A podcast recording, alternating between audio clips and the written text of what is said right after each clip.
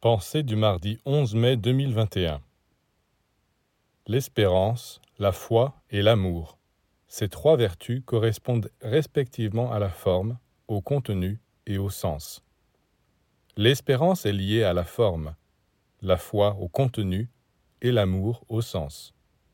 C'est la forme qui prépare et préserve le contenu.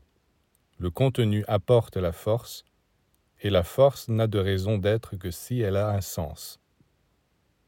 Quand l'espérance est puissante, elle agit sur le corps physique et influence favorablement l'estomac, le foie, les intestins. Si au contraire elle est faible ou fait défaut, c'est le système digestif qui en est affecté, et la beauté du corps se détériore également. La foi qui correspond au contenu est liée à la force.